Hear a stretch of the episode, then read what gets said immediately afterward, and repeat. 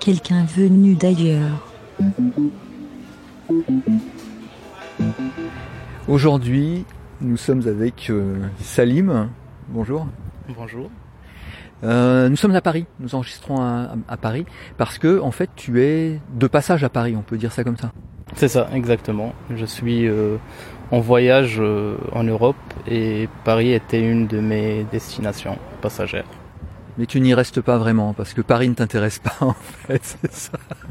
Ouais, je pense que aujourd'hui Paris est une ville transitoire pour moi. Donc, euh, euh, je pense que c'est une ville que j'ai pris le plaisir de découvrir il y a quelques années, mais qui euh, qui est qui m'intéresse plus autant malheureusement. Ah, alors, est-ce que tu peux expliquer expliquer pour, pourquoi? Ben, je pense que personnellement, je, je sens une espèce de tension à Paris, en fait. C'est une tension qui, est, qui, qui ne me, me met pas très à l'aise. Et pour moi, le voyage, c'est aussi un moyen de, de, de, de se relâcher, c'est un moyen de, de penser. Et je pense et je sens que qu'à Paris, il y a beaucoup de, de, de je peux, je sais pas si je peux appeler ça des phénomènes, mais des, des facteurs qui m'empêchent de, de, de réaliser ça, en fait. Alors, il faut peut-être quand même qu'on dise que tu es marocain. Alors, donne-nous quelques précisions sur là d'où tu viens. Alors, je suis marocain. Je suis originaire de, de la ville de Rabat. Je suis né à Rabat. Et j'habite depuis deux ans maintenant à Tanger, qui est au, à l'extrême nord du, du, pays. Alors Tanger, ça a des caractéristiques particulières Je peux dire que, que Tanger est une ville assez mélancolique. C'est une ville qui, a un certain charme, qui a, réussi à attirer plusieurs euh, artistes et plusieurs penseurs au fil de l'histoire. Et c'est une des rares villes qui a pu garder euh, son charme euh, brut, si je peux dire ça comme ça, et qui n'a pas été euh, influencé par par par le tourisme en fait et par le, le, le marketing touristique. Alors pas trop d'influence euh, de ce marketing touristique, mais euh, de l'influence française peut-être? Plutôt espagnole, parce que le, le, le nord du Maroc était colonisé par l'Espagne. Du coup, on retrouve beaucoup de, de, de, de, culture espagnole au niveau de la ville de Tanger, même au niveau de, des traditions et au mode de vie des Tangérois. Par exemple, les Tangérois, c'est des, des gens qui vivent la nuit et c'est quelque chose qu'on retrouve en Espagne. C'est une société très festive, si je peux dire. Donc euh, il y a eu beaucoup d'influence euh, de, de, l'Espagne au niveau de la ville de Tanger. Aussi, à un moment, c'était une ville internationale où il y avait des représentatives de, de plusieurs pays, euh, notamment l'Angleterre, les, États-Unis, la France et, l'Espagne. Et c'est aussi un élément qui a fait que cette ville a, a eu une certaine ouverture pendant un moment. Euh, et qu'est-ce qui, c'est ce qui fait aussi sa, sa, spécificité par rapport aux autres pays, aux autres villes du Maroc. Quelqu'un venu d'ailleurs. Est-ce que tu peux nous en dire plus hein, sur tes activités? Alors, euh, je suis euh, acteur culturel. Je participe euh, dans la mise en place de plusieurs projets culturels, très souvent à vocation sociale. Et ça au niveau de, de, la ville de Tanger, mais pas que, aussi sur dans d'autres villes du Maroc et beaucoup de projets à l'échelle internationale. Quelle forme ça prend alors ces, ces projets par exemple euh, internationaux? Euh, ça, pro, ça prend le plus souvent la forme de, de projets d'échange interculturel euh, qui impliquent plusieurs pays d'Afrique du Nord et de et d'Europe. De, et le plus souvent, je m'intéresse à, la problématique. Bon, je, vais, peut-être pas appeler ça problématique, mais au sujet de l'immigration et, euh, et, et, et l'activisme créatif. Donc, on essaie d'organiser de, des, formations ou des jeunes issus de l'immigration et qui sont nés en France, aux Pays-Bas ou en Allemagne puissent venir par exemple au Maroc et rencontrer d'autres jeunes qui sont euh, marocains qui ont toujours vécu au Maroc et c'est une occasion pour que ces jeunes se rencontrent et, euh, parlent de plusieurs sujets et aussi l'occasion d'eux de, d'avoir des ateliers en activisme créatif pour qu'ils puissent défendre euh, leurs valeurs et des thématiques qui les intéressent. Tu parles d'activisme créatif, alors forcément ça, ça interroge. Alors qu'est-ce qui, qu'est-ce qui se cache derrière cette formulation? Alors les, jeunes euh, qui participent au projet qu'on met en place, c'est des jeunes qui sont déjà sensibles à des thématiques. C'est-à-dire euh, des jeunes qui peuvent s'intéresser aux droits humains, à l'égalité des genres, euh, à la situation politique de leur pays. Et l'activisme créatif, c'est le fait de, de leur donner des outils créatifs, que ce soit des outils artistiques, euh, je sais pas, ça peut être le cinéma, la musique, euh, euh, le théâtre, et leur donner ces outils pour qu'ils puissent défendre leur cause et, trouver d'autres alternatives que, les formes traditionnelles d'activisme. Et alors, quelles sont les justement, qu'est-ce qu'ils ont à défendre ou quelles sont les, difficultés qu'ils qu'ils rencontrent hein, de ce que tu peux observer? Bah, je pense que qu'il y a plusieurs euh, thématiques qui intéressent ces jeunes. C'est vraiment, euh, ça dépend vraiment de chaque personne. Mais euh, il y a toujours ce sujet de, de, l'interculturalité qui, qui est omniprésent et le fait de le, le sujet de l'identité aussi, l'identité des, des jeunes euh, européens issus de l'immigration, comment, euh, comment ils se sentent dans la société euh, française ou allemande ou néerlandaise et, qu'est-ce qui fait que qu'ils se sentent toujours différents que ça soit que, que ça soit en France par exemple ou bien au Maroc. Donc c'est aussi un laboratoire pour nous en matière de recherche de de de, visualiser ce si je peux appeler ça phénomène mais aussi c'est aussi un, une plateforme d'échange qui permet à ces jeunes de, de, discuter et à travers la discussion à la rencontre humaine, ils peuvent tirer des, en tirer des conclusions en fait, ou peut-être pas juste le fait d'avoir euh, des pistes pour pour commencer à penser à ça euh, au niveau social et au niveau euh, philosophique aussi. Quand, tu dis ils se sentent différents dans la société dans laquelle ils évoluent, est-ce que ça veut dire qu'ils se sentent aussi franchement en décalage par rapport à cette, cette société? Oui, tout à fait. Je vais donner un petit exemple euh, d'un petit exercice qu'on organise souvent lors de, ces projets. On pose une question très très simple qui est euh, est-ce que vous vous sentez euh, marocain par exemple ou néerlandais? Ou bien au français. Et la plupart des, des jeunes répondent euh, que quand on est en France, on, se sent marocain, mais quand on est au Maroc, on se sent français.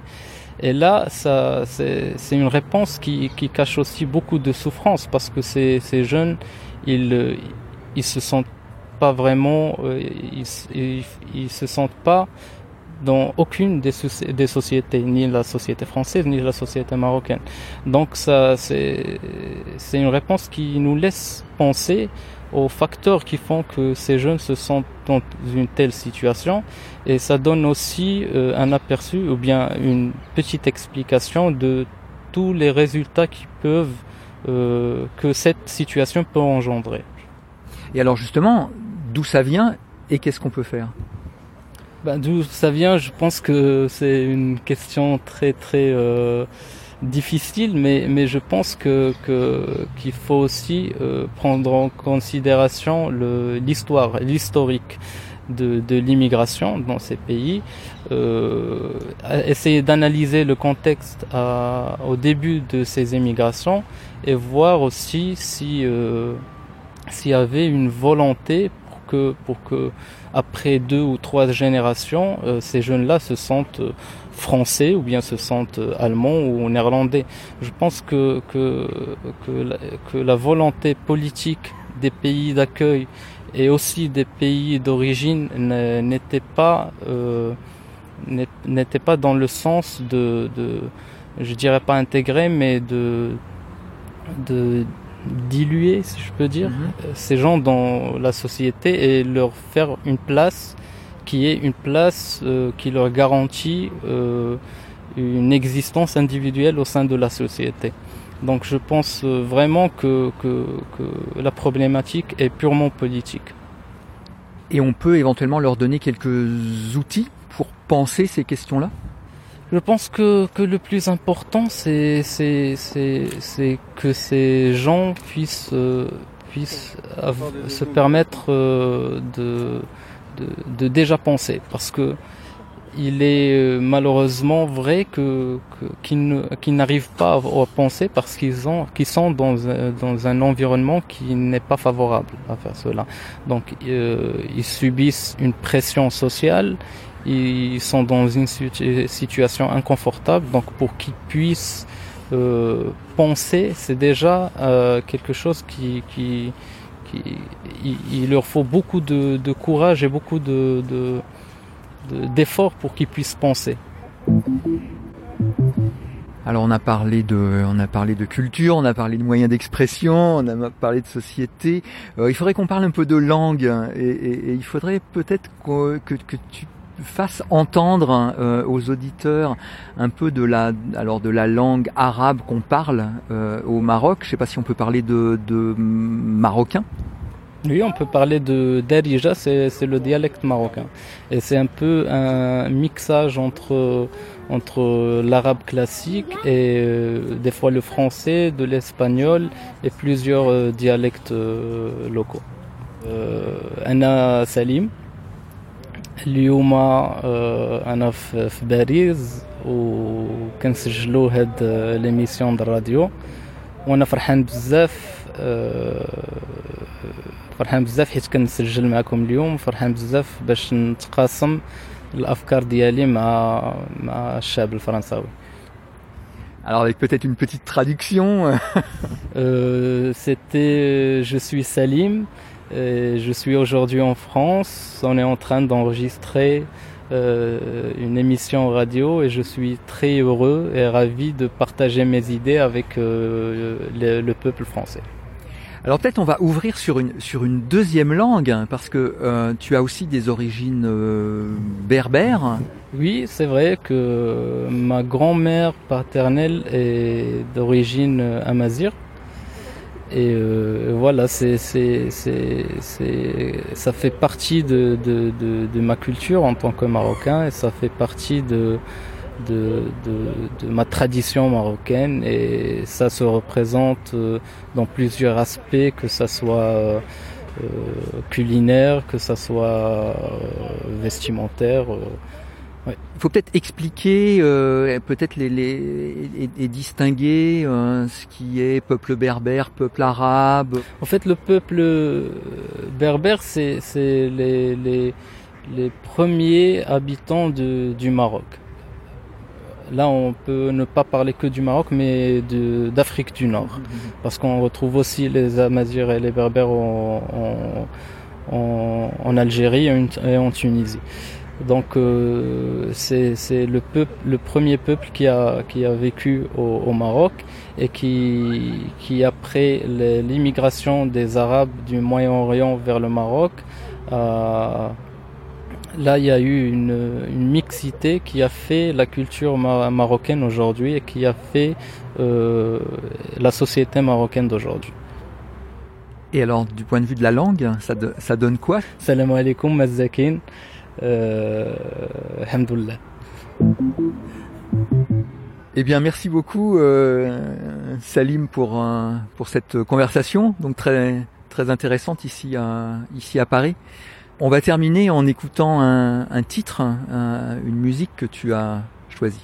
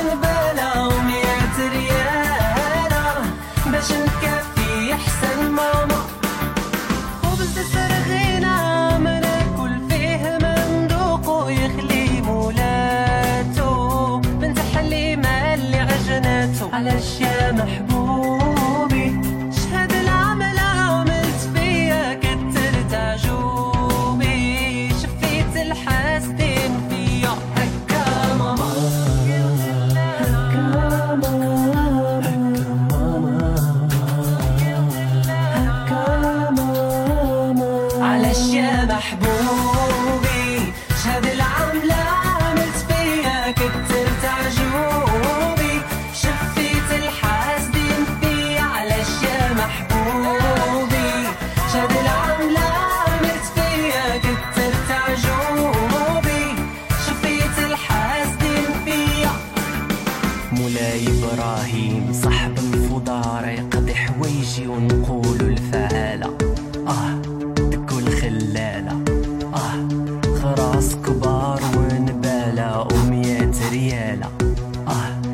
مش مكافي حسان. ماما هكا ماما عطي الماما دك الغلالة راسك بار وبلا ومية ريالة. باش نكافي